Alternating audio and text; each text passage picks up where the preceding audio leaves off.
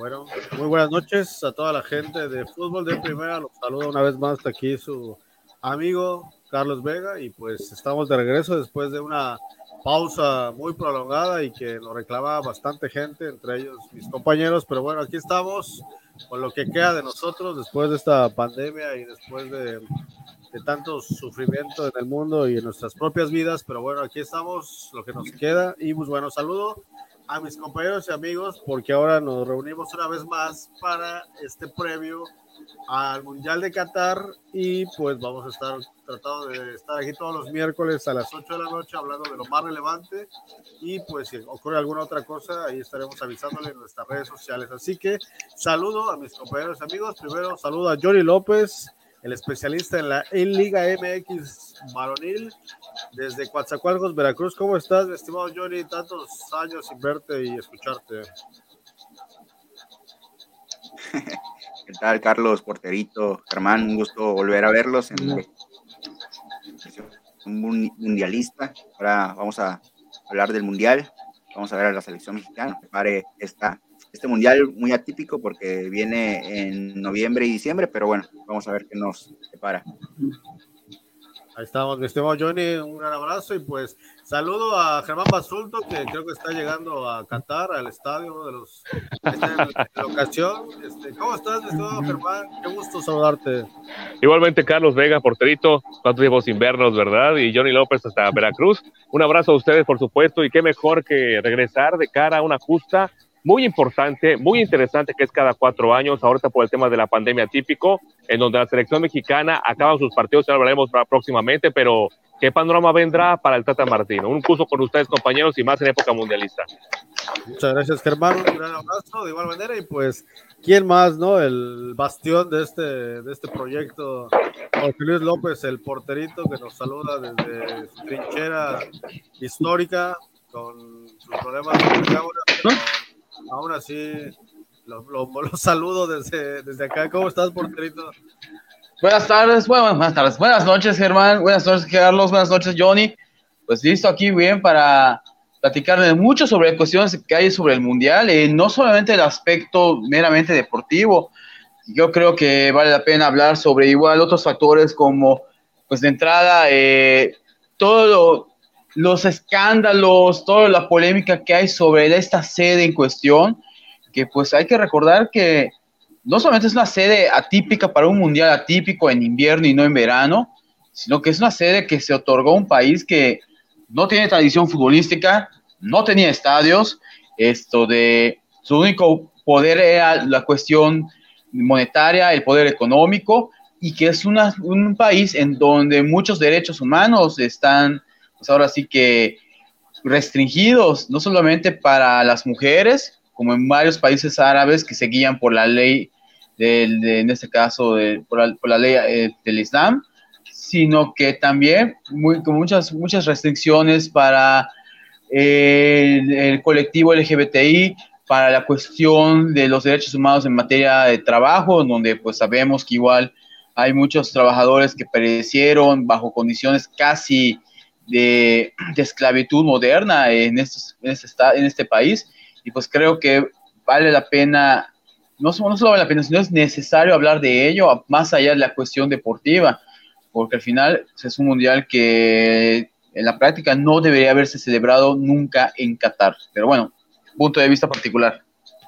Sí, además, eh, independientemente de, de, eso que tocas, que es muy importante, el tema de que también nos toca en un mes que no es comúnmente cuando no, se, se lleve a cabo los mundiales, aparte hablar del tema del clima, el tema político, el tema de todos los muertos y todo para la construcción a marchas forzadas de, de, los estadios y todos los complejos de hoteles y toda esta parafernaria que se creó para este forzado mundial y que pues igual no muchos equipos, muchos jugadores, muchas marcas han, están yendo casi casi bajo protesta y como tal vez es bueno decirlo que aquí en fútbol de primera, pues vamos a comentar lo futbolístico porque nos gusta el fútbol y porque nos encanta el espectáculo que es el fútbol, pero iniciamos esa transmisión aclarando que también estamos en desacuerdo en todas este tipo de situaciones, porque una cosa es organizar un mundial y otra cosa es a costa de qué y de cuántas muertes y de cuántas injusticias, porque también las condiciones de trabajo no han sido las adecuadas.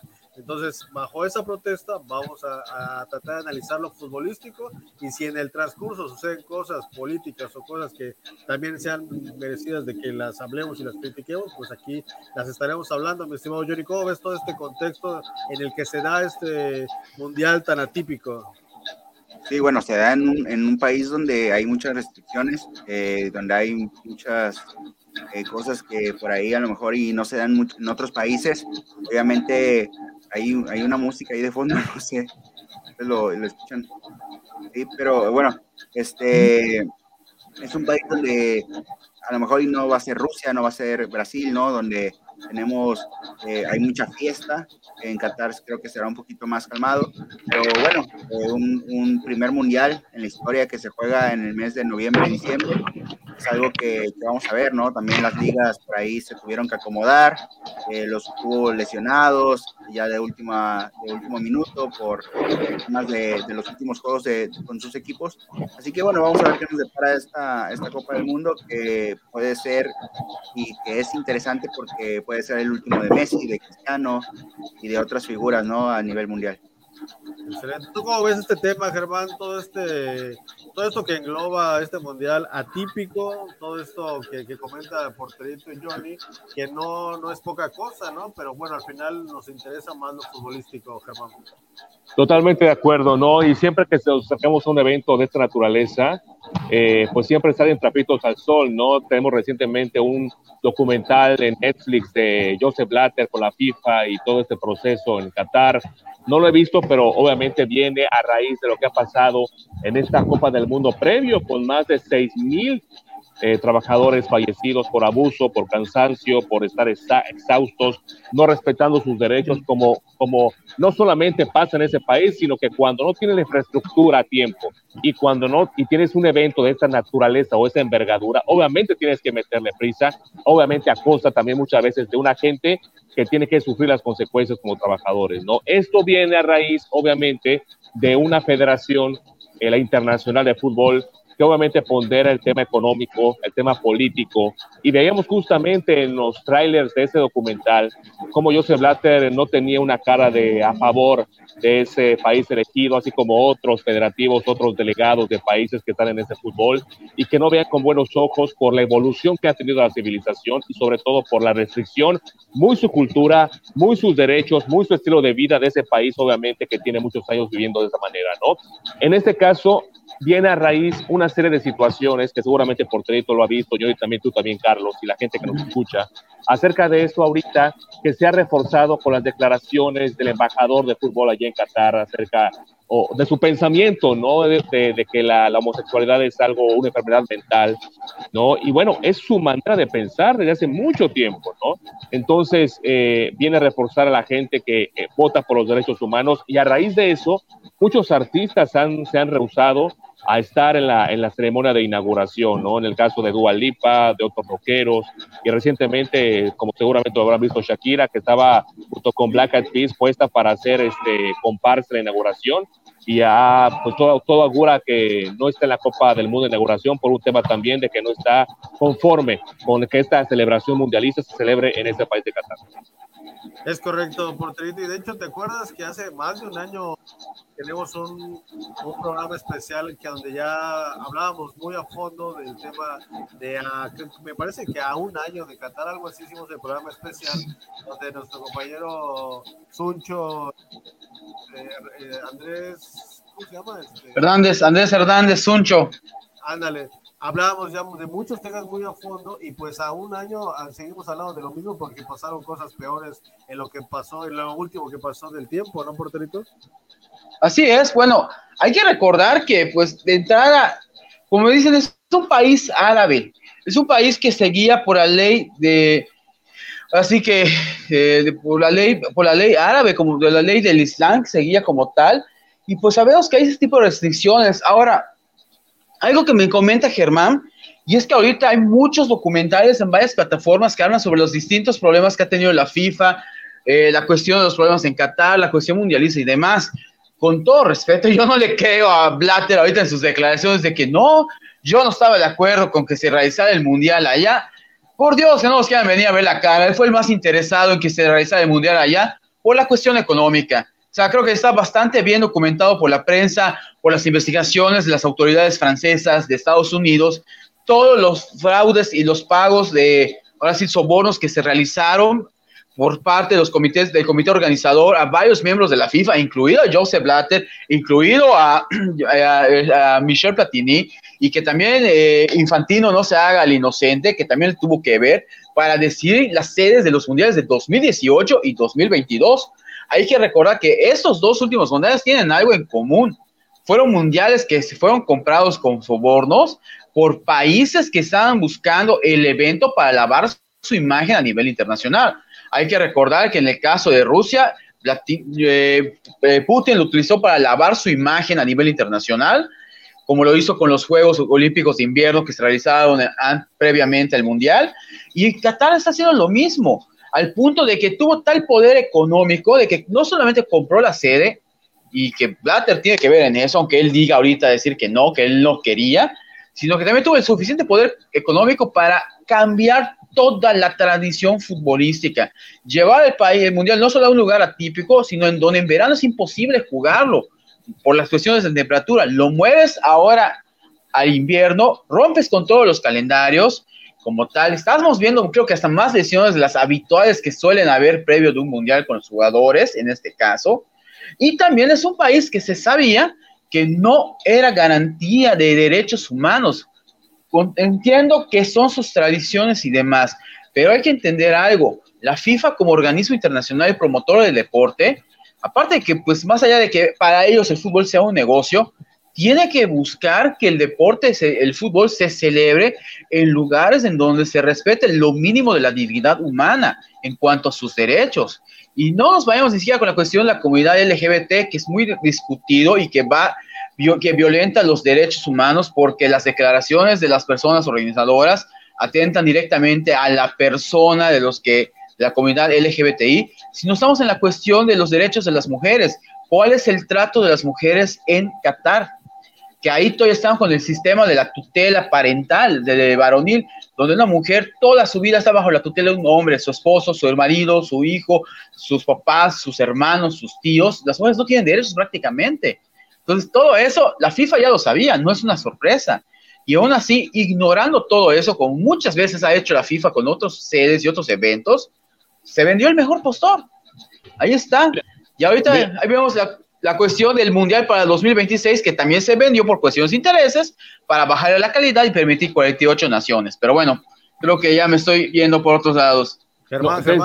Rápidamente, para complementar lo que dice Porterito, ¿no? Digo, bueno, en el documental claramente la cara de, de Blatter es, es, de negación y de y dijo y, como diciendo, híjole, lo que lo que acabamos de hacer, ¿no? Obviamente, desde que postulan a un país como candidato con todos los pros y contras es porque hay interés y tiene la posibilidad de quedar. O sea, desde que, de que era candidato era porque también lo consideraban, con una probabilidad de que quedara y quedó, obviamente votado o arreglado para que lo hiciera. Entonces, esa comunidad, ese, ese, ese grupo de gente árabe, no se andan con medias tintas en lo que piensan, no se andan así con temas políticos. Si dicen que para ellos la enfermedad es una enfermedad mental homosexualidad, te lo van a decir. Y así lo hizo el embajador, que normalmente el embajador es un representante, ¿no? Y ahorita como está el tema global, muchas veces se toma para bien o para mal. Entonces, ahí tocó el tema del mundial y por lo mismo, consecuentemente, ahora vienen a reducir esas declaraciones que ya son demasiado tarde, como diciendo, a ver, al momento de que lo planteaste, no te arrepentiste cuando a lo mejor Blatter tenía el poder o Platini tuvo que ver, o eran otros, otras personas quienes lo forzaron, pero Blatter tenía obviamente totalmente certeza de cómo era ese tipo de país, con todo lo que involucra, y tampoco hizo algo a lo mejor, o al momento nunca se manifestó por negar la convocatoria, convocatoria, todavía participación, y al final de cuentas terminó siendo Qatar. Así que es una serie de polémica que, como dije, ¿no? Antes del Mundial tendría que ponerle un poquito más de sabor, más allá de lo futbolístico. Yo creo que estos puntos que nos manejan ustedes son muy importantes y hay unos unos temas que también afectan a lo futbolístico, como el tema de las lesiones que comentaba el porterito. Ahorita ya vemos que hay ya varios jugadores que, que están este, ya cancelando porque por lesión. Uno de ellos, por ejemplo, Benzema, que ya está ahí este, concentrado y no entrenó al 100 porque tiene, tiene molestias. Y esto va en el punto de vista de, porque cambiaron el, el calendario por adaptarse a Qatar, pues vienen muchos jugadores y muchos equipos, entre ellos Brasil, México y me parece que Argentina son los tres países que tienen, ah no, Portugal, perdón, estas tres selecciones son los, las tres selecciones que tienen más carga de partidos durante el año y al final ese cansancio se va a ver reflejado en y ese es un punto, ¿no? El tema de que los jugadores no les importaron porque llegan en un punto donde ya están este, finalizando y, y, o a mitad de temporada algunos y vienen pues no en ese ritmo quizá por estar en un mundial. Y el otro punto es de... ¿Cómo se llama? De... Ahí se me fue. Este, pero bueno, en ese punto, este, Ah, ah, perdón, y el choque cultural que vamos, que vamos a vivir en los estadios, en las ciudades, creo que va, va a estar dando muchas notas, todo lo, porque pues nos hablan de, de, lo que prepararon para el, para el, para el Mundial, pero ya en, la, en el uso, costumbre, en el estar ahí, gente de todo el mundo, y con las restricciones que hay, no sé si de repente vaya a haber violaciones o, violencia, o tratar de, de, que la gente no festeje. Está el tema de que no, no va a haber venta de cerveza. hay varios puntos donde no se va a vivir un mundial como estamos acostumbrados, mi estimado Germán. Te lo digo a ti, Germán, porque ya, ya, ya, casi, ya casi te vas y, y para de esto, porque me parece que tienes que irte a tomar un, un enlace para irte a otra, a otra ciudad. Sí, sí, sí, me voy a cantar. Eh, ojalá. No, no, no, sí, totalmente, Carlos. Esos puntos que das son muy importantes porque va a ser algo muy atípico desde las fechas y jugadores, sino también cómo se vive. Me parece que cada cuatro años tenemos la oportunidad de poder vivir y conocer a través de los medios de comunicación, a través de los especialistas, de los historiadores, como Porterito, a través de la gente que puede viajar y tiene esa oportunidad en la vida de ver cómo es la comida, cómo es la cultura, cómo es la gente, ¿no? Y yo creo que todo lo que rodea el tema de Qatar, y bueno, finalmente, lo bueno o lo malo que podamos ver, sobre todo el tema de lo malo, que es lo que más se destaca lamentablemente, va a exhibir una vez más lo que es la organización de la FIFA, lo que puede padecer o no la gente, cómo se vivirá el fútbol y sobre todo de cara a futuras convocatorias, porque ya va a ser Estados Unidos, pero luego quién va a ser el elegido para ese tipo de cosas, ¿no? Va a ser un mundo más globalizado, van a pensar mucho más en el tema de los derechos humanos y sobre todo la demanda de la sociedad.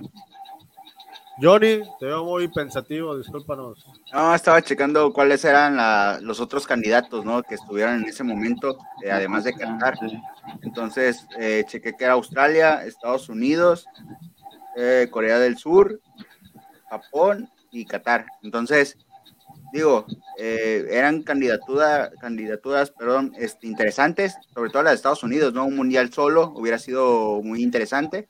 Eh, lo va a ser en 2026, pero en conjunto con México y Canadá. Entonces, digo, creo que hubiera sido por temas de a lo mejor y, un poquito más de, fiesta, de, todo, todo, eso que rodea el mundial, sabemos que hay exceso de alcohol, exceso de muchas cosas. Entonces, eh, estaba viendo también hoy por la mañana de todas las, las cosas prohibidas, ¿no? Que, que, va a haber en Qatar. Creo que no se va a poder festejar tanto en afuera de los estadios. Eh, no pueden lucir, este, pues ahora sí, ropa muy extravagante. Eh, la, la, venta de alcohol, creo que estaba leyendo que era de 6 de la tarde a 10 de la noche, entonces no es mucho tiempo que se va a vender. No se va a vender alcohol dentro del estadio tengo entendido, dentro del estadio no se va a vender el alcohol, ya afuera creo que va a haber como una zona eh, especial, porque todos recordar que todos los estadios están muy cerca, están muy pegados, o sea, no, no salen de la misma zona, entonces va a haber como que un, una zona em, específica para, para tomar o comprar este, bebidas, donde se va a hacer la fiesta ahora sí del mundial de todos los aficionados, pero este, sí va a haber venta de alcohol, pero muy mínima, muy, muy, eh, muy restringida, ¿no? Entonces, es un, es un país donde ya lo comentaron, ¿no? Hay muchas restricciones y que vamos a ver, ¿no? Ojalá y no pase a mayores. Eh, recordar hace poco en un mundial de clubes eh, detuvieron a una, a una mexicana, creo que no pudo regresar, era de, de, Monterrey, si no me, no me parece. Entonces, vamos a ver, ¿no? Porque en un mundial va mucha gente con diferentes culturas, eh, entonces tienen diferente forma de pensar y, y, ojalá no pase a mayores, pero que sea un buen mundial. Pero yo sí tengo mis dudas de que no va a haber polémica. La polémica siempre va a haber, pero ahora creo que más allá del fútbol puede verlo fuera de la cancha. Oye, muy bien, Johnny. Oye, Germán, ya veo que no, todavía no te vas. Te voy a hacer la última pregunta a los tres. Para, ¿Cuál es su opinión? Y yo no lo logro entender, o, porque ya ven que dicen que México, como que no está muy bien la situación económica, pero México siempre está en los países que más aficionados lleva al Mundial. Y la lista aquí lo dice, ¿no? Qatar es el país que tiene más, más, más boletos, ¿no? Más boletos para para los, para los estadios. Después de ahí sigue Estados Unidos, luego Arabia Saudita, Reino Unido y después México. Así que siempre México es de los países que más va a los mundiales y que más boletos, más boletos compra, ¿no? Porque que no hay lana, o sea, hay lana, o cómo está la cosa, La gente de Estados Unidos. Sí, bueno, definitivamente, bueno, ah, perdón, Portorito, adelante. No, no, no, está bien, está bien, está bien, está bien, Pensé que, que, iba a hablar. No, definitivamente, esto es algo cultural, algo histórico. Y yo perfectamente hace mucho escuchaba, bueno, a mi narrador favorito, Emilio Fernando Alonso, haciendo referencia a lo que hacía un mexicano, lo que representaba a mexicano, sobre todo la selección mexicana, y con el anuncio de Memo Ochoa, que es, te pega en la emoción, ¿ya lo vieron? El anuncio de Memo Ochoa de que no te creo que no le vas a la selección por esto, por esto. Es un, es un sentimiento patriótico, pero que te llega al sentimiento, juega con los sentimientos de la selección mexicana, y eso hace que tú viajes, eso hace que tú ganes, eso hace que tú gastes dinero, incluso como también pasó una publicación, incluso vendas tu coche, vendas tu camioneta para ir al mundial. Todas esas situaciones se engloban porque la gente espera un partido de fútbol para incluso poder evitar frustraciones que tenga en la vida, para poder tener al menos un momento, un momento de paz, de alegría y descargar todo el coraje que tenga en la casa, en el trabajo, a raíz de un, de un evento futbolístico, además de que le gusta el fútbol, desde luego. Entonces, ahorramos para eso, vivimos para eso y muchas de las situaciones es que México, obviamente, por el tema cultural que tenemos, seguimos lo que tanto nos hace muy bien, a veces hasta masoquísticamente, ¿no? Y cuando muchas veces no debemos o no podemos hacerlo por otras prioridades. Entonces, yo creo que México siempre se ha caracterizado por eso. La gente, sobre todo medios de comunicación y promotores, juegan con eso, de que siempre nos apoyas, de que donde sea el mexicano, de que siempre México. Y yo creo que los mexicanos, en un afán o un motivo de seguir haciendo esa cultura, ese tipo de religión futbolístico, pues obviamente pues caemos, ¿no? Como dirían por ahí. Entonces, parece que el mexicano tiene presencia, sí, qué bueno que la siga teniendo, más allá del tema cultural que podemos tener en el país, problemáticas de dinero, temas de marchas, temas también de derechos igual, derechos igual que podríamos pensar de que a lo mejor humanos o derechos institucionales que, que están pudiéndose quitar, pero me parece que el mundial es algo que podemos dejar a un lado por la cantidad de años que se celebra y sobre todo por lo que representa para nosotros en nuestras vidas. Oye, Porterito, me acordé en este mismo sentido, igual, no sé en qué mundial un mexicano lo detuvieron, ¿no? Por andar orinando, no sé qué monumento en Francia o algo así, ¿no? Fue en Alemania 2006. Ah. De hecho, típicamente los mexicanos por algún motivo tienen esa tendencia de destacar a la mala en algunos eventos deportivos, no solo en mundiales, también en Juegos Olímpicos ha pasado esa situación de que o se pasan de copas o se meten en donde deben haberse metido o hacen sus necesidades en donde no deberían o se avientan de los barcos. Entonces, es, típicamente sucede eso. Ahora, con respecto al esfuerzo, pues, pues sí, México lleva mucha gente a ver el mundial en este aspecto. Eh, sabemos de casos de personas que desde cuatro años antes, apenas termina un mundial, ya están empezando a juntar dinero para irse al siguiente mundial. Y a veces para completar esto, lo que hacen, pues como dice Germán, venden el coche, empeñan algo importante, hacen un préstamo para poder estar. Y no son solamente los mexicanos de Estados Unidos, son mexicanos también de acá del país, eh, clase alta, clase media igual, este, hay muchos igual que ganan viajes para ir al mundial. Es muy común que las empresas aquí suelen hacer esos concursos para que gánate un boleto para el mundial, para ver el primer, segundo partido. Entonces, muchos igual compiten en eso. Eh, la realidad es que en México la selección mueve gente a los mundiales, pero por la misma razón siento que no es recíproco, recíproco lo que da la selección para el aficionado. Y en este caso no es recíproco lo que hace la Federación Mexicana de jugar con algo que para muchos significa mucho, que, es, que tiene mucho valor y que ellos solamente se limitan a verlo como meramente dinero, ni siquiera se enfocan en el aspecto deportivo ni nada. Y vuelvo reitero mis críticas a este mundial en este aspecto de que este mundial, la verdad, lo que está haciendo es terminar de demostrar que la FIFA tiene secuestrado el fútbol, se lo tiene quitado a los aficionados como tal llevándolo a lugares en donde no debería estarse jugando, en donde ni siquiera se pueden expresar libremente la afición, ni siquiera pueden expresar eh, sus muestras de afecto. De hecho, es en Qatar es mal visto cualquier tipo de, de, expresión de afecto en general, no solamente para la comunidad LGBTI, sino hasta para las personas, parejas heterosexuales. Es mal visto un beso, un abrazo en público en la calle, de hecho, hay una página que da recomendaciones de los, los aficionados mexicanos de qué no deben hacer en Qatar y pues habla incluso de las parejas de que pues si van a estar allá, que eviten las demostraciones afectivas en público, porque es mal visto. Entonces, insisto, eh, la FIFA ha secuestrado algo que es muy valioso para muchas personas y solamente se enfoca en lo meramente económico. Y pues Jan Infantino dijo que iba a dar marcha atrás a muchas cosas cuando las que Blatter hizo cuando se presentó como candidato. Y la realidad es que más que dar marcha atrás, simplemente como que se cobró venganza del, grupo y siguió por la misma línea. Y peor que Blatter, digo, ahí viene el Mundial de 48 selecciones. hecho que no vamos a ver la Kiss Cam ni el ese famoso chivo, no sé qué, que tenía ya una gringa ahí en la tribuna o sea, no vamos a ver nada de eso en esta mundial. Aparentemente no. Oye, bueno, ya vamos a, lo futbolístico y pues Germán, como no se va, pues vamos a, seguirle acá. Vamos a hablar yo un poco de, pues de esto, ¿no? De la selección mexicana que, que, que, voy a ser honesto, hoy tuvo su último partido frente a Suecia, pero a mí me secuestró el SAT y no vi el partido. Platíquenme cómo le fue a México, por favor, compañeros. Bueno, rápidamente, porque ahora sí me tengo que ir ya pronto, pero doy mi opinión, si me lo permite, rápidamente. Yo creo que México, primero que nada, celebro mucho, y creo que también, el de que haya estos tipos de partidos. Me parece que fue una cosa contra Irak y otra cosa contra Suecia, contra un equipo europeo. Irak no sabía dónde estaba parado la realidad, y México golea con lesionados, con jóvenes o con ya viejitos, ¿no? En el caso específicamente de Suecia, me parece algo sobresaliente porque aún son, son jugadores jugadores que aún juegues bien, puedes perder el partido.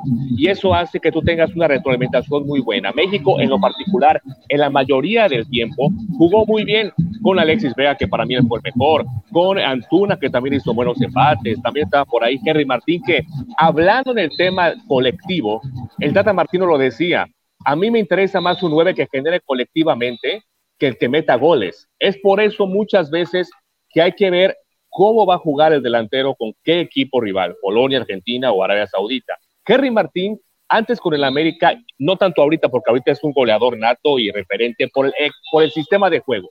Tata Martino tiene un sistema de juego en donde está el 9 adelante y sirve como pared, en donde los laterales entran. Por un lado, Antuna, por el otro lado, Alexis Vega, por el otro lado, Jorge Sánchez, y terminan ellos resolviendo las jugadas y muchas veces sobresaliendo al momento de disparar porque el 9 está a punta, está marcado, pero termina metiendo el pase para dejar solos a los laterales.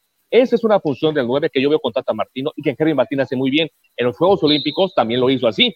Fue más que nada un operador para darle juego a los laterales para que metan el gol, porque la gente no estaba marcada. Entonces, ese tipo de juego vimos hoy contra Suecia. La contundencia, Suecia también fue un rival bastante competitivo.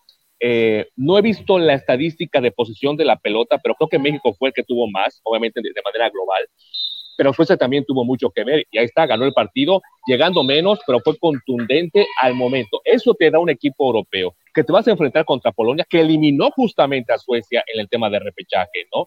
Ya no hablemos de sudamericanos como Argentina o el tema de Arabia Saudita, pero el tema colectivo no me desagradó México, vi un, un México muy aguerrido con lo que dijo el Tata, voy a ir por el juego, voy a ser dueño del balón, voy a atacar y vaya que lo hizo. Simplemente la contundencia, cuando los rivales se repliegan atrás y luego México no sabe qué hacer y opta por el tiro de larga distancia. Tiene que arriesgarse más México, tiene que ser más agresivo, tener más idea de decisión, porque si no, muchas veces los nueve, si te esperanzas a ellos y sobre todo lesionados, no van a tener nada que hacer. Es mi punto de vista con este partido que se perdió, pero a la vez de cara a un mundial. Y como tú has estado manejando el tema del Tata Martino, sus rivales y su, y su equipo convocatoria, me parece que pues creo que fue la mejor prueba hasta el momento, ¿no? Compañeros, Carlos, Johnny, Porterito, me tengo que retirar ahora sí. Les mando un fuerte abrazo, espero haber sido de provecho en, esta, en este momento. Muchas gracias, Nos no, vemos, Germán. Germán.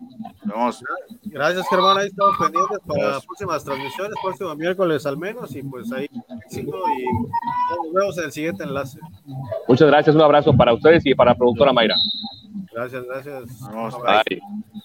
Bueno, ahí está, estimado Germán que se despide. Muchas gracias por, por su punto de vista. Y pues, Johnny, tú como viste a la selección, pero como hizo el balance un poco, un poco este, Germán. Y, y bueno, yo no, yo le pregunté cuánto, cuánto quedaron. Díganme bien porque no vi nada. ¿Cuántos 2-1. quedaron? ¿Quién metió gol? ¿Quién la armó? ¿Quién no la armó? Dime todo, Johnny, infórmame porque no vi nada. Este, bueno, quedaron 2-1, perdió México. Eh, el gol lo hizo Alexis Vega. Eh, inició perdiendo México 1-0 con un gol ahí que le hicieron por, por una jugada con la banda. Ya nada más eh, llegó a cerrar el delantero. Como a los cinco minutos empató México, entonces este, México venía jugando mejor. Creo que incluso fue la primera de, de- de Suecia, ¿no? Realmente no había tenido ninguna de peligro. Bueno, había tenido una de peligro y, y ya, o sea, realmente no, no había tenido absolutamente nada Suecia. Todo, todo el partido lo manejó México. Y, y bueno, eh, empieza perdiendo. A, a los cinco minutos lo empata Alexis Vega con una gran jugada, un gran pase de Héctor Herrera. Entonces sabemos que Alexis Vega tiene muchísima velocidad, eh, no lo pudo parar la defensa de, de- de Suecia y definió de buena manera, ¿no? Mató el partido y ya en los últimos 10, 15 minutos de- del partido Suecia hace el segundo en, un, en, un, en una jugada, creo que fue balón parado y el jugador de Suecia eh, de- detuvo bien el balón y ya nada más eh, le pegó, ¿no? La colocó de buena manera, donde Ochoa no iba, no iba a llegar. Pero eh, en general México fue mejor, o sea, tuvo el balón, tuvo buenas, buenas jugadas.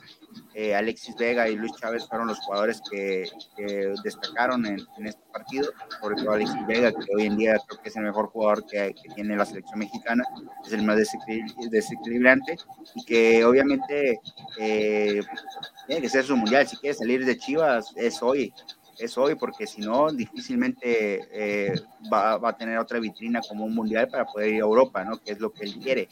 Entonces, eh, Alexis Vega está demostrando en partidos amistosos que es donde empiezan a ver eh, en partidos amistosos. Ya la FIFA también ya lo destacó como uno de los mejores 10 o uno de los, eh, de los jugadores a, seguir en la Copa del Mundo. Eso también es importante para él porque eso le da un poco más de, relevancia. Entonces, eh, creo que Alexis Vega puede ser el jugador fundamental en esta, en esta Copa del Mundo. Y, veremos, ¿no? Luis Chávez, que es un jugador muy, muy joven, hoy demostró que está para ser titular y creo que va a ser titular. Eh, Raúl Jiménez no anda. Raúl Jiménez creo que es, es el jugador que tenía que haber salido y, en- y tenía que haber ido Santiago Jiménez. Y el delantero titular, que sin duda va a ser Henry Martin. Más allá ya lo dijo Germán, que no, que no hizo goles o que no viene haciendo goles en, la- en los partidos de preparación, pero tiene esa movilidad que, que se le ve y que le gusta al Tata Martino. Entonces, el día de hoy hizo unas, unas buenas este, diagonales que desafortunadamente no, no, no le dieron el balón, pero, pero quitaba la marca a Alexis Vega, le quitaba la marca al Chucky Lozano, entonces eso también al Tata le, le gusta y creo que no hay otra. Es Henry Martin, como ande Henry Martin, y, y ahí creo que va a ser este, Funes Mori, como ande Funes Mori, porque también se habla de que Raúl tiene tiempo sin jugar, Funes Mori también tiene tiempo sin jugar y jugó liguilla con, con, Rayados y realmente jugó dos, dos, minutos y muy mal, o sea, falló penales, no tuvo, no tuvo los partidos que hubiera tenido. Entonces, la, la delantera de México hoy en día creo que va a caer el peso en Henry Martin, en el Chucky Lozano y Alexis Vega. Esa va a ser la, la, base, ¿no? Que tiene que, generar fútbol al ataque de la selección. Y ya de ahí, Ochoa sabemos que es el fijo. Y la defensa creo que no hay un, como que no tiene muy, muy claro el pata quién va a ser los centrales. Y la media, pues ahí no hay problema. Yo creo que en la media es donde México es más fuerte y no va a tener ningún problema. oye, porterito, hablando de igual de estos temas, ¿te recuerdas que cuando analizábamos allá la selección de Tokio, hablábamos mucho de Henry Martín, de estas características que a, mí me gustan mucho y que son ese 9 que no tiene tanto gol, pero que te aporta muchísimo, ¿no? Ojalá que el Tata también se, se haya dado cuenta y que por eso es que le está dando esta y el caso de Raúl Jiménez a mí me parece que es un insulto a, a, todos los demás jugadores que pudieran haber competido por esta posición, porque es, es claro que alguien, un jugador que va a un mundial, tiene que tener minutos en su equipo, tiene que llegar en ritmo, y, y, el caso de Raúl Jiménez es un chiste, ¿no? ¿Cómo te llevas a alguien que no ha jugado nada, ¿no? Pero bueno, volvemos a, caemos en los temas comerciales que seguramente tendría que estar porque ya pagó algún patrocinador o algo así. Pero bueno, en lo futbolístico, futbolístico porterito, ¿tú cómo ves? ¿Cómo viste este partido? ¿Cómo viste estos partidos previos? Y ahí te, te, te tiro a esta, ¿no? Hay cierta comunidad periodística que dice que Funes Mori va contra Polonia, que Henry Martín va contra Argentina y que Raúl Jiménez va contra Arabia Saudita. ¿Tú cómo ves esto, porterito?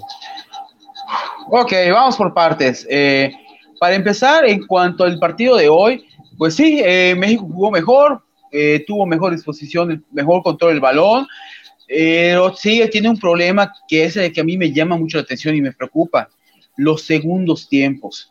Si analizamos los últimos partidos contra selecciones más o menos fuertes, porque ni siquiera somos muy fuertes, México perdió contra Suecia ahorita con, eh, con errores en el segundo tiempo. México perdió contra Colombia con errores muy garrafales en el segundo tiempo. México perdió en agosto ante Paraguay con errores en el segundo tiempo y defensivos todos. Y si nos vamos a los últimos partidos de la eliminatoria mundialista eh, y de, más, que de la eliminatoria, de la Liga de Naciones con CACAF y de hasta otros amistosos, los problemas están en el segundo tiempo, donde el equipo se desdibuja, comete errores de concentración y los rivales lo aprovechan y le dan la vuelta al partido completamente. Ese es el gran problema. Entonces, si, ¿qué nos puede pasar contra Polonia? Puede ser que demos un muy buen primer tiempo. Y incluso es más, les, nos vayamos al frente, un 1-0. Y el segundo tiempo, un descuido defensivo, nos mete 1-2 Lewandowski. Y ni cómo resolverlo. Entonces, ese es el problema que a mí me preocupa. Sí, es cierto, jugó mejor el, el equipo hoy, pero el gran problema está en la defensa en los segundos tiempos, donde los errores de concentración son evidentes, son continuos. Le ha pasado a Gallardo, le ha pasado a, Araujo, le ha pasado a Moreno, esto de, le ha pasado varios. En las bandas igual, entonces, ese es un gran problema. Ahora, en cuanto a la convocatoria de los jugadores, yo insisto, no es nada contra Raúl Jiménez, de verdad, no es nada contra él, pero la realidad es que no debió, él mismo debió bajarse del barco por a sus compañeros. Y solo por respeto a sus compañeros, por amor a su propia carrera, no está al 100. ¿Te imaginas que, ok, lo esperamos hasta el tercer partido, sale a jugar de titular contra Arabia Saudita y en una jugada, por ejemplo, recordemos la jugada del, del gol de Alexis, de Alexis Vega contra Irak que se estiró y metió la pierna y metió el gol. Imagínate que haga eso Raúl Jiménez y no meta gol y falle. Y por hacer eso se lesione y se tenga que salir del partido en los primeros 30 minutos. El jugador que esperases hasta tu tercer juego y por el que descartases a otros, ya lo pierdes completamente. Y está la situación de su, de su técnico. Eh, en el propio Wolverhampton, esto de eh, Lopetegui, el mismo le dijo, se sorprendió la convocatoria, se sorprendió que aceptara, se quedara, sobre todo porque no está jugando, no tiene minutos, no tiene ritmo. Y lo vimos hoy, con todo respeto, no aportó nada. Raúl Jiménez estuvo, estuvo eh, en el campo, pero estuvo perdido. Esa es la realidad. Entonces yo ahí sí siento que él mismo debió haberse bajado y dejar que vaya otro jugador. Ok, no quieren llevar a Santi Jiménez por joven. Bueno, estas cendejas que tuvo un muy buen torneo con el América y que por las malas gestiones del Tata no está convocado y que es probable que se vaya a Estados Unidos si no se arregla la situación. Entonces ahí tienes otros nombres. Y es más, estoy seguro que lo mismo hubiese pasado con el Tacatico Corona si no lo hubiese bajado, el, si el propio jugador se hubiese bajado con apoyo de su club. Si no, ahí estaría esperando saber para que esté, libre, esté disponible en el tercer partido. Y me extraña porque según hubo declaraciones de Raúl Jiménez que él no estaba listo, él solito se iba a bajar, pero pues es que sí, o sea, no es necesario que tú lo digas, ¿no? El propio técnico para eso tiene que hacer su función y pues si estás viendo que no tuvo continuidad, que no tuvo minutos, que no se terminó de recuperar, pues simplemente no lo convoca buscas otras opciones y ahí esto va a colación, mi estimado Johnny. Aquí en pantalla tenemos a los posibles, a los que no, a los que de los que se quedaron fuera.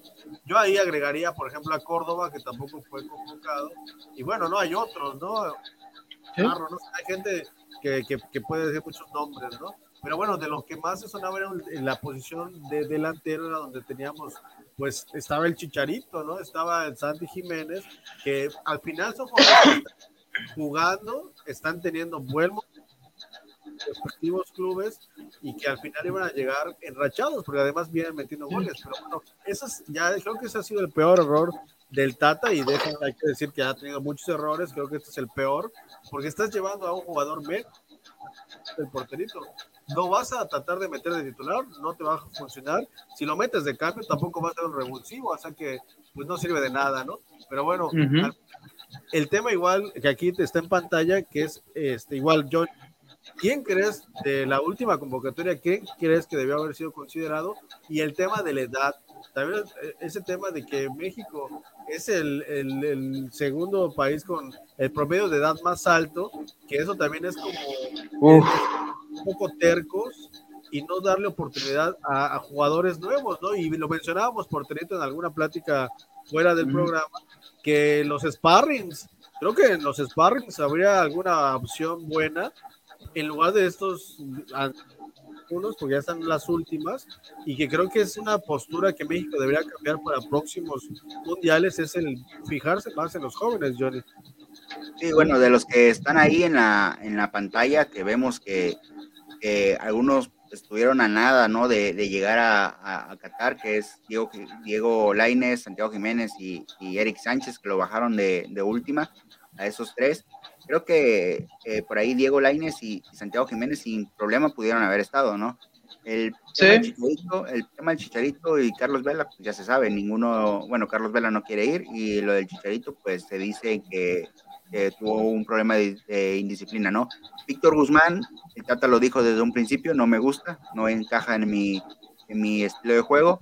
Aldo Rocha, pues tampoco le gusta, si no le gusta Víctor Guzmán, pues yo creo que Aldo Rocha menos. Eh, entonces, bueno, por ahí, ¿no? Julián Araujo la tenía muy difícil con Jorge Sánchez, con, con Néstor Araujo, con, con Johan Vázquez, con el de Pachuca, este Kevin Álvarez. Entonces la tenía difícil, ¿no? Israel Reyes es muy joven, pudo estar, eh, al final no, ya no fue considerado en las últimas listas, tuvo la oportunidad, no la aprovechó. Y Emilio Lara igual, eh, que está como de sparring, vamos a ver, este, es un joven, es primer torneo, ahora sí como titular, así debutó, entonces era muy joven llevarlo, ¿no? Lo de Acevedo a mí sí se me hace muy injusto por el tema de que eh, posiblemente él va a ser el puesto titular en, el siguiente mundial.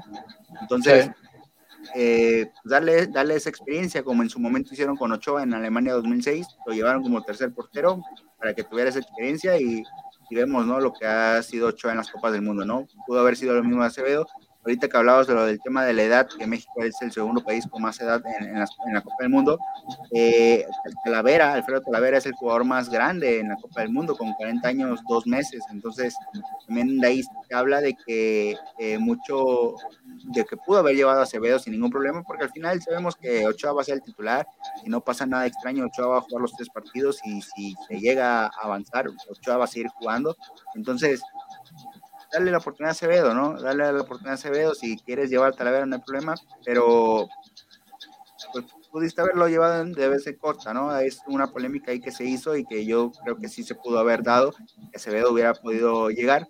Y bueno, veremos, ¿no? Veremos a ver cómo nos va, porque yo sí, como, como ustedes, ¿no? Y como creo que todos, eh, sí tengo muchas dudas con esta selección yo creo y, yo sí no estoy, yo estoy en contra de lo de Funes Mori. Yo creo que Funes Mori no tenía que haber estado en la selección mexicana para el mundo y no, y no, y no por el momento, ¿eh? no por el momento de Funes Mori, simplemente utilizó a la selección mexicana para llegar a la Copa del Mundo. Sabemos que nunca le iban a convocar con, Argentina y pues aprovechó la oportunidad de que el Tata eh, lo conocía, es argentino y todo. Entonces, pues ahí está, ¿no? Si hubiera sido otro técnico, estoy seguro que Funes Mori nunca hubiera llegado a la selección mexicana, ¿no? Entonces, creo que de los, de los que estaban ahí, te digo, te repito, Diego Laines y Chaquito Jiménez sin problema pudieron haber estado. Y ya ahí, pues, ahí está el tema de, de, Acevedo, que puede ser polémico, que yo sí lo hubiera llevado, pero, pero bueno, en las listas de los mundiales siempre va a haber eh, polémica de quién sacas, a quién metes o quién... Así es. Entonces, digo, al final vamos a ver, ¿no? Vamos a ver cómo, cómo le va a la selección. Yo no espero mucho, pero al final, pues, ojalá me, me en la boca, como nos cae en la boca, y pues llegamos a ese quinto partido, ¿no? Está difícil, muy difícil, porque el grupo no está nada sencillo, y después el cruce en octavo sería muy, muy complicado. Pero bueno, veremos a ver cómo nos va. Oye, porterito, este, hablando de, de, este tema, ¿cuáles son tus expectativas de México objetivamente si yo, yo se las comparto, a mi parecer no pasamos de la primera fase y yo también pienso, y ahí me van a corregir ustedes, que es la peor selección en cuanto al momento que llega al Mundial en la historia. Me parece que fue el peor proceso que hemos vivido y creo que hay más no hay un sistema de juego establecido, no hay un once ideal. Me parece que, que llegamos al Mundial en cero, ¿no? O sea, no, no hubo un proceso donde se viera un avance, no hubo una base de, jugadores que, que, se ganaran el puesto a fondo. Eh, el Tata contribuyó mucho a eso, no le dio el peso específico a ciertos jugadores y se empecinó en mantener a otros que aunque no estuvieran en buen momento los seguía poniendo y a mi parecer es eh, no por los jugadores, porque jugadores de mucha calidad, pero que quizás están en su mejor momento y quizás no vamos a ver su mejor expresión futbolística en este mundial. Así que no pasamos de la primera ronda y a mi parecer es la mejor, la peor selección que llega a un mundial en cuanto al nivel y no por el, no por el jugadores. Ok, vamos por partes. En cuanto al, al peor proceso, yo creo que hay dos procesos mundialistas que le ganan como los peores. Por un lado está el de Corea-Japón 2002, lo que se vio con, eh, con, con, Enrique Mesa y luego con Javier Aguirre, y el de Brasil 2014, lo que se vio con el Chepo y luego con, el, con Miguel Herrera. Y de, eh, bueno, no el Chepo, pero lo que se vio con Miguel Herrera en este caso. Eh, y pues bueno, sí, con el Chepo, perdón. Entonces yo creo que ahí son esos peores. En cuanto al momento, creo que ahí, no sé si es la peor selección, pero creo que sí hay varios jugadores que no deberían estar en el Mundial como tal. Digo, revisando la lista, yo a quienes no hubiese llevado eh, en este caso en la defensa, yo no hubiese llevado a Néstor Araujo. Sigo insistiendo, ese hombre no se merece estar en la convocatoria. En la eliminatoria lo dejó muy claro con sus indisciplinas, sus tarjetas rojas y demás creo que no debería estar. Este, igual Héctor Moreno, mucha experiencia y todo, pero no está en buen nivel. Por Dios santo, no debería estar tampoco allá. En la media y entrada, yo creo que el primero que no debe estar es Héctor Herrera. Pues sí, cuando lo dijo el Tata, para él es el mejor jugador que tenía México, mientras estaba jugando en Europa. Pero en este último semestre en el Houston Dynamo, en la Major League Soccer, no hizo nada, casi no jugó, el, equipo pasó sin pena ni gloria, creo que hay jugadores que pudieron ocupar mejor ese lugar. Eh, Antuna igual, yo no lo llevaría. O sea, Antuna, con todo respeto, yo lo veo como el gringo Castro 2.0. O sea, de verdad, o sea, de repente da chispazos, muy, es muy cierto, conduce muy bien el balón, pero llega al fondo, no sabe qué hacer, se engolosina, no pasa, no sabe cuándo dar el pase, no sabe con quién continúa la jugada, ya que llega al fondo del, campo. Digo, de repente te da un chispazo, pues sí, por algo llamó la atención, por algo Chivas lo compró y nos ilusionó un momento, por algo fue el, a, a, Chivas, ¿eh? Sí, no, sí, sí, es la realidad. Yo, por algún motivo también fue a, Tokio, pero más allá de eso, no debía haber estado acá. Y en cuanto a los delanteros, creo que nos queda muy claro que Funes Mori no debe estar, bajo los propios criterios que dio el Tata. No, está, no jugó, no metió goles, eh, y los que en la liguilla falló unos muy feos, y parece que con el gol que le metió a Irak, por Dios, a Irak, ya se justificó. Entonces, creo que ahí están los detalles de los que no, no debían estar y con todo respeto, desaprovechó la lista de 26 que se dio.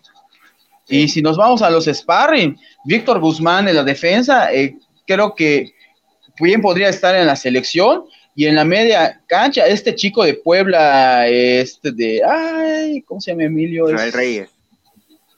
¿Es Israel, Reyes? sí, Israel. ya lo tenemos en el América. Perdón.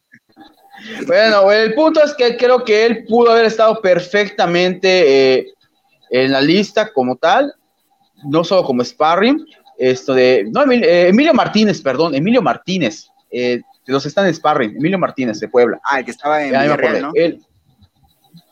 sí, y que se mandó un gran torneo con Puebla. Entonces creo que él también pudo estar perfectamente en la lista de, los, de, los, de los 26 como tal. Y en cuanto a mis expectativas, igual yo no espero que México pase de fase de grupos. El gran problema va a ser el partido contra, contra Polonia. Sea, el Arabia Saudita creo que le vamos a ganar a Arabia. O sea, por más mal que esté la selección, nuestro fútbol es mucho mejor que el fútbol árabe en ese aspecto. El partido clave es contra, contra Polonia y creo que ahí, por los errores que hemos visto en los segundos tiempos de los partidos de México, ahí, nos, ahí vamos a perder o vamos a empatar y pues con Argentina no, no creo que le ganemos. O sea, si fuese el último partido de la tercera jornada, Argentina llegaría clasificado y normalmente que hace Argentina el, tercer partido no lo juega, no lo juega eh, bien realmente. Muchos, ajá, no lo juega mundial, no se lo toma en serio, porque obviamente suele llegar clasificado y eso solamente es un trámite para ellos. Entonces ahí sí hubiese creído que México tendría oportunidades de algo. Pero el problema va a estar en el primer partido con Polonia. Yo no creo que México pase la segunda ronda y si pasa, nos toca el cruce con el grupo de, Francia y Dinamarca. Entonces, Bye. Está fea la cosa. Digo, ojalá nos callen. De grupo, si, tenemos, si te quedamos en primer grupo, sí tenemos chance ¿eh? con Dinamarca. Mm. ah, yo no sé, yo para mí Dinamarca es mucho más equipo que Polonia. Sí, totalmente. Ah. Sí. Pero bueno, ojalá que nos caiga en la boca. Es como dicen, como ha pasado en los últimos mundiales pero honestamente lo dudo mucho. Y el otro detalle es la cuestión de la edad. O sea, muchos se quejarán, pero el hecho de que estemos llevando a dos jugadores que van por su quinto mundial, habla mucho de lo mal que se trabaja en México con los jóvenes y las fuerzas básicas, con la poca oportunidad que se le da a los jóvenes. Y hay que sacar cuentas. Va a ser, va a ser nuestro tercer y cuarto jugador con cinco mundiales.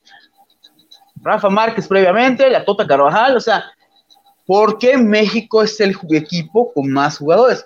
Porque no se trabaja con jóvenes. Esa es la realidad. Y los cambios que hizo la Federación Mexicana en la Liga MX vino a darle más al traste el trabajo con los jóvenes. Entonces, no, no, no, no es positivo el panorama. La realidad es esa que no, ¿Sabes de dónde está el problema? Desde que ves nuevamente, como bien lo dices, a los Ochoa, a los Héctor Herrera, a los Moreno, Talavera. a, a Talavera, a, los mismos, o sea, básicamente siempre ves a los mismos. Entonces, ahí, de ahí viene el problema de la selección mexicana que, pues, si te das cuenta, siempre vamos por el quinto partido, o sea, no hay aspiraciones a más.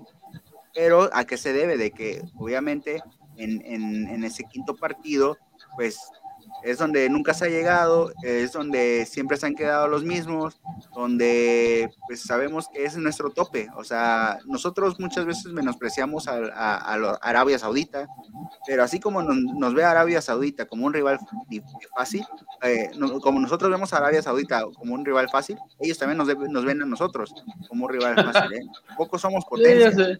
Entonces, sé. Todos animadores. Sí, la, mira, la realidad es que México o sea, para bien o mal, estamos en el top 20 del mundo. Históricamente pero porque, es pero porque jugamos en CONCACAF. No, yo voy más allá.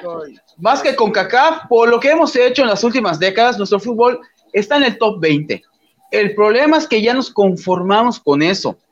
Nuestra aspiración debe estar en el top 15, top 10. Esa ya es nuestra aspiración. Pero los directivos, los clubes, muchos factores, la televisión, la las televisoras y demás, se han conformado con eso. ¿Cómo podemos seguir aspirando más? México debería seguir mirando a Sudamérica, a competir con Sudamérica, a nivel clubes, a nivel selecciones. Pero no, preferimos seguir alimentando a Estados Unidos, que ya nos están comiendo el mandado, y aunque muchos digan que han sido coincidencias los últimos triunfos, nos están comiendo el mandado, nos están superando. No solamente por el número de clubes que ya tiene su liga, y porque la realidad es que la estructura deportiva de los Estados Unidos, de sus ligas, funcionan, tengan o no tengan ascenso, funcionan sus ligas. Les toma, el fútbol está tomado tiempo, ok, pero nos va a terminar rebasando. Por no solamente la cuestión de calidad de vida que hay en Estados Unidos, que hay muchos jugadores, hasta mexicanos lo toman como factor para irse a jugar allá. La cuestión económica. Luego nos lo regresan como a este que llegó a la América, ¿cómo se llama? Este... Jonathan Santos. No, no, el otro. Giovanni. Jonathan. Giovanni. El que es muy polémico en redes sociales, que festejó como cristiano. Ah, Jürgen Damm.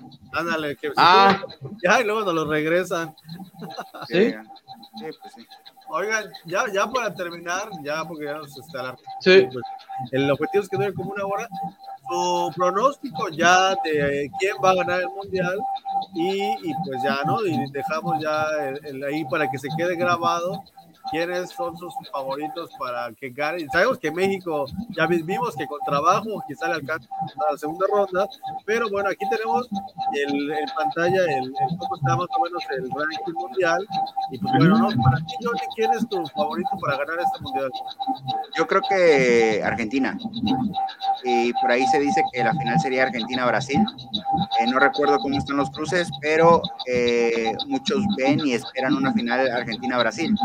Eh, mi favorito va a ser eh, Argentina, porque creo que es un equipo que juega bien, tiene grandes jugadores, son campeones de América. Creo que ahora sí, ahora sí se le va a hacer a, Messi ganar la Copa del Mundo. Y yo creo que a México, México se queda, creo que sí califica, creo que sí califica a octavos, pero hasta ahí llegó. Muy bien, muchas gracias. porterito, ¿cuál es tu pronóstico? México se queda en primera fase, en este caso, eh, tercer lugar de su grupo. Y yo creo que el campeón va a salir entre Argentina, entre Brasil y, dígame loco, pero entre Países Bajos. Ahí está, ahí está, se queda grabado. Ahí está el pronóstico. Yo voy con Brasil, Argentina igual, creo que están muy fuertes estos equipos. Y ahí yo creo que podría sorprender quizá Inglaterra y España. España. Creo que ahí pongo esos cuatro que podrían pelear el campeonato y pues ahí está, ahí se queda grabado y lo checaremos al final y el que gane da algo a todas. Una playera de venados. Va, va, va, Pero sí, yo reitero, mi top es, es Argentina, Brasil, Países Bajos, y si agrego un cuarto lugar, eh, yo igual coincido con Inglaterra, en un cuarto candidato. Ahí está. Bueno, yo creo que ya, ya terminando y cerrando este programa, ya hablamos del panorama político, de lo que implica este mundial atípico en Qatar. Y bueno, ¿no? De lo futbolístico, pues sí, vamos a apoyar a México, vamos a tratar de que les, les, vaya bien, a mandar buena energía porque hay buenos jugadores, hay, hay gente que no tiene la culpa de, ciertas cosas, pero bueno, apoyar a Henry Martín, que a mí, lejos de que yo estoy en Mérida, acá en Yucatán, pero yo me gusta su, su estilo de juego, me gusta su corazón, me gusta pelea los balones y creo que tuvo buen, buenos olímpicos y ahora el mundial es histórico él porque es el primer yucateco que, que, ya está convocado. Vamos a ver si juega, yo creo que sí. Va a ser titular. Se, se, se, convertiría en el primer que juega un mundial, así que pues eso ya es histórico y pues creo que, que, que, el problema también de lo que no comentamos hace rato es que el problema es que no hay más, ¿no? También hay, yo creo como bien dice el porterito, hay una ausencia de estrellas, hay una ausencia de talento, creo que de, que no lo había visto antes. Antes teníamos a un Cuauhtémoc Blanco, antes teníamos a, a, un Benjamín Galindo, a un Ramón Ramírez, ahora pues está Alexis Vega que ahí medio está alzando la mano, pero bueno, creo que estamos, sí, no tenemos a, a un centro delantero, Jared y no sé, alguien que, que, nos haga vibrar en el mundial, ojalá que, que, que nos caiga. ¿Sabes qué? Todo pintaba que iba a ser Raúl Jiménez, pero la lesión de la cabeza, ahí fue donde se acabó pues, todo. El problema es que dependemos de una estrella, ¿no? Imagínate que dicen que se lesiona el Chucky en un entrenamiento ¿qué hacemos en el Chucky? Porque, o sea, el, el problema es esa dependencia. En, en, Brasil, en Argentina, se lesiona uno y pues tienen a cuatro de las mismas características y no pasa nada, ¿no? El problema es eso, tenemos que generar más jugadores de alta calidad y en fútboles de alta rendimiento para que, pues sí sea complicado hacer una selección, pero por la calidad y, y la cantidad de jugadores que tienes. En México no tenemos tanto, ¿no? Y creo que en esta última época, pues se ve mucho, ¿no? Según pues, estamos en esa crisis de que no hay tanto talento pues bueno, ¿no? Dependemos de estos 26 que están ahora ya hay que apoyarlos, ¿no? Pero bueno, nos despedimos y agradecemos a la gente que estuvo pendiente de esta emisión. Les recordamos que el próximo miércoles estaremos ya, ya en pleno mundial y estaremos desde Qatar. De, sí. este de Qatar. Este... Sí, no, y no más para cerrar, ¿sabes? Que, que es un comentario. Yo creo que si hubiese seguido en un segundo ciclo Juan Carlos Osorio, creo que el panorama de jóvenes en la selección sería muy diferente y creo que sería hasta más alentador.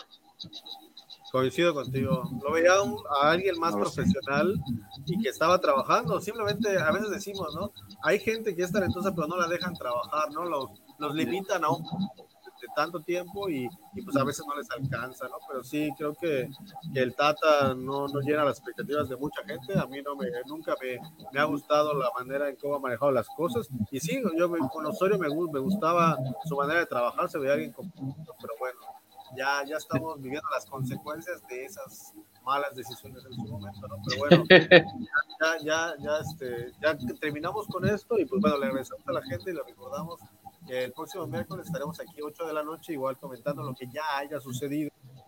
Este, el primer partido de México. Correcto, estaremos analizando y pues lo que pase del mundial, que parece estar pasando muchas buenas cosas. Hay que disfrutarlo, hay que ver gran fútbol, ver a, a muchos jugadores que se despiden, como Messi, como Cristiano, jugadores de alta calidad. Héctor Herrera, de, sí, de, Andrés Guardado. Algunos sí. gracias que ya es su último y otros que qué lástima que sea su último mundial, ¿no? Pero bueno, este, terminamos. Gracias, Johnny. Muchas gracias. Una última despedida aquí a la gente. Nada, agradecerles por, por ver, por ver el programa. Ya estamos de regreso en edición mundialista. Esperemos que, que después del mundial también regresemos con todo, con la liga femenil, que es muy buena. Entonces, este, nada, agradecer y que nos sigan al pendiente de fútbol de primera. Ahí está, Johnny. Yo, eh, porterito. Pues bueno, yo sigo con la idea de que hagan boicot al mundial, así que si van a ver el mundial, no lo vean por transmisiones oficiales. Yo les invito a verlas por otros medios alternos para que no, no vean redituables los de la FIFA este mundial. Ahí está, ahí está el consejo. Sí. Luego, si, si, mañana no amanezco, ya saben por qué. y si ya no ven esta emisión más, será por, por lo que acaba de decir el porterito, ¿no? Pero bueno, gracias. Mientras haya internet, aquí estaremos, que haya cámara y un micrófono, estará fútbol de primera analizando. Y sí, el fútbol femenil nos dio una disculpa, ya nos dimos el seguimiento a esta última temporada, a esta gran liguilla, donde tus super chivas se apagaron en el último y donde el Super América no le alcanzó para vencer. Fueron campeonas este año. No es cierto. Fueron líderes, pero no. No, este año fueron campeones también. Sí, le ganaron a Pachuca. Después, Sí. bueno, también. Me hubieran hecho el bicampeonato. Pero porque no se toparon a la América, que siempre los elimina. Nada más fue por esta vez. Seguiremos con esta discusión en otro instante. Muchas gracias y sigan el fútbol, amen el fútbol, sobre todo el femenil, pero bueno, nos, nos toca ahora Qatar. Ahí luego vemos el femenil. Nos vemos. Nos vemos, Y recuerden que el fútbol de primera es el lugar donde el análisis es pasión. Ahí nos vemos, camaradas. Nos vemos. Bye.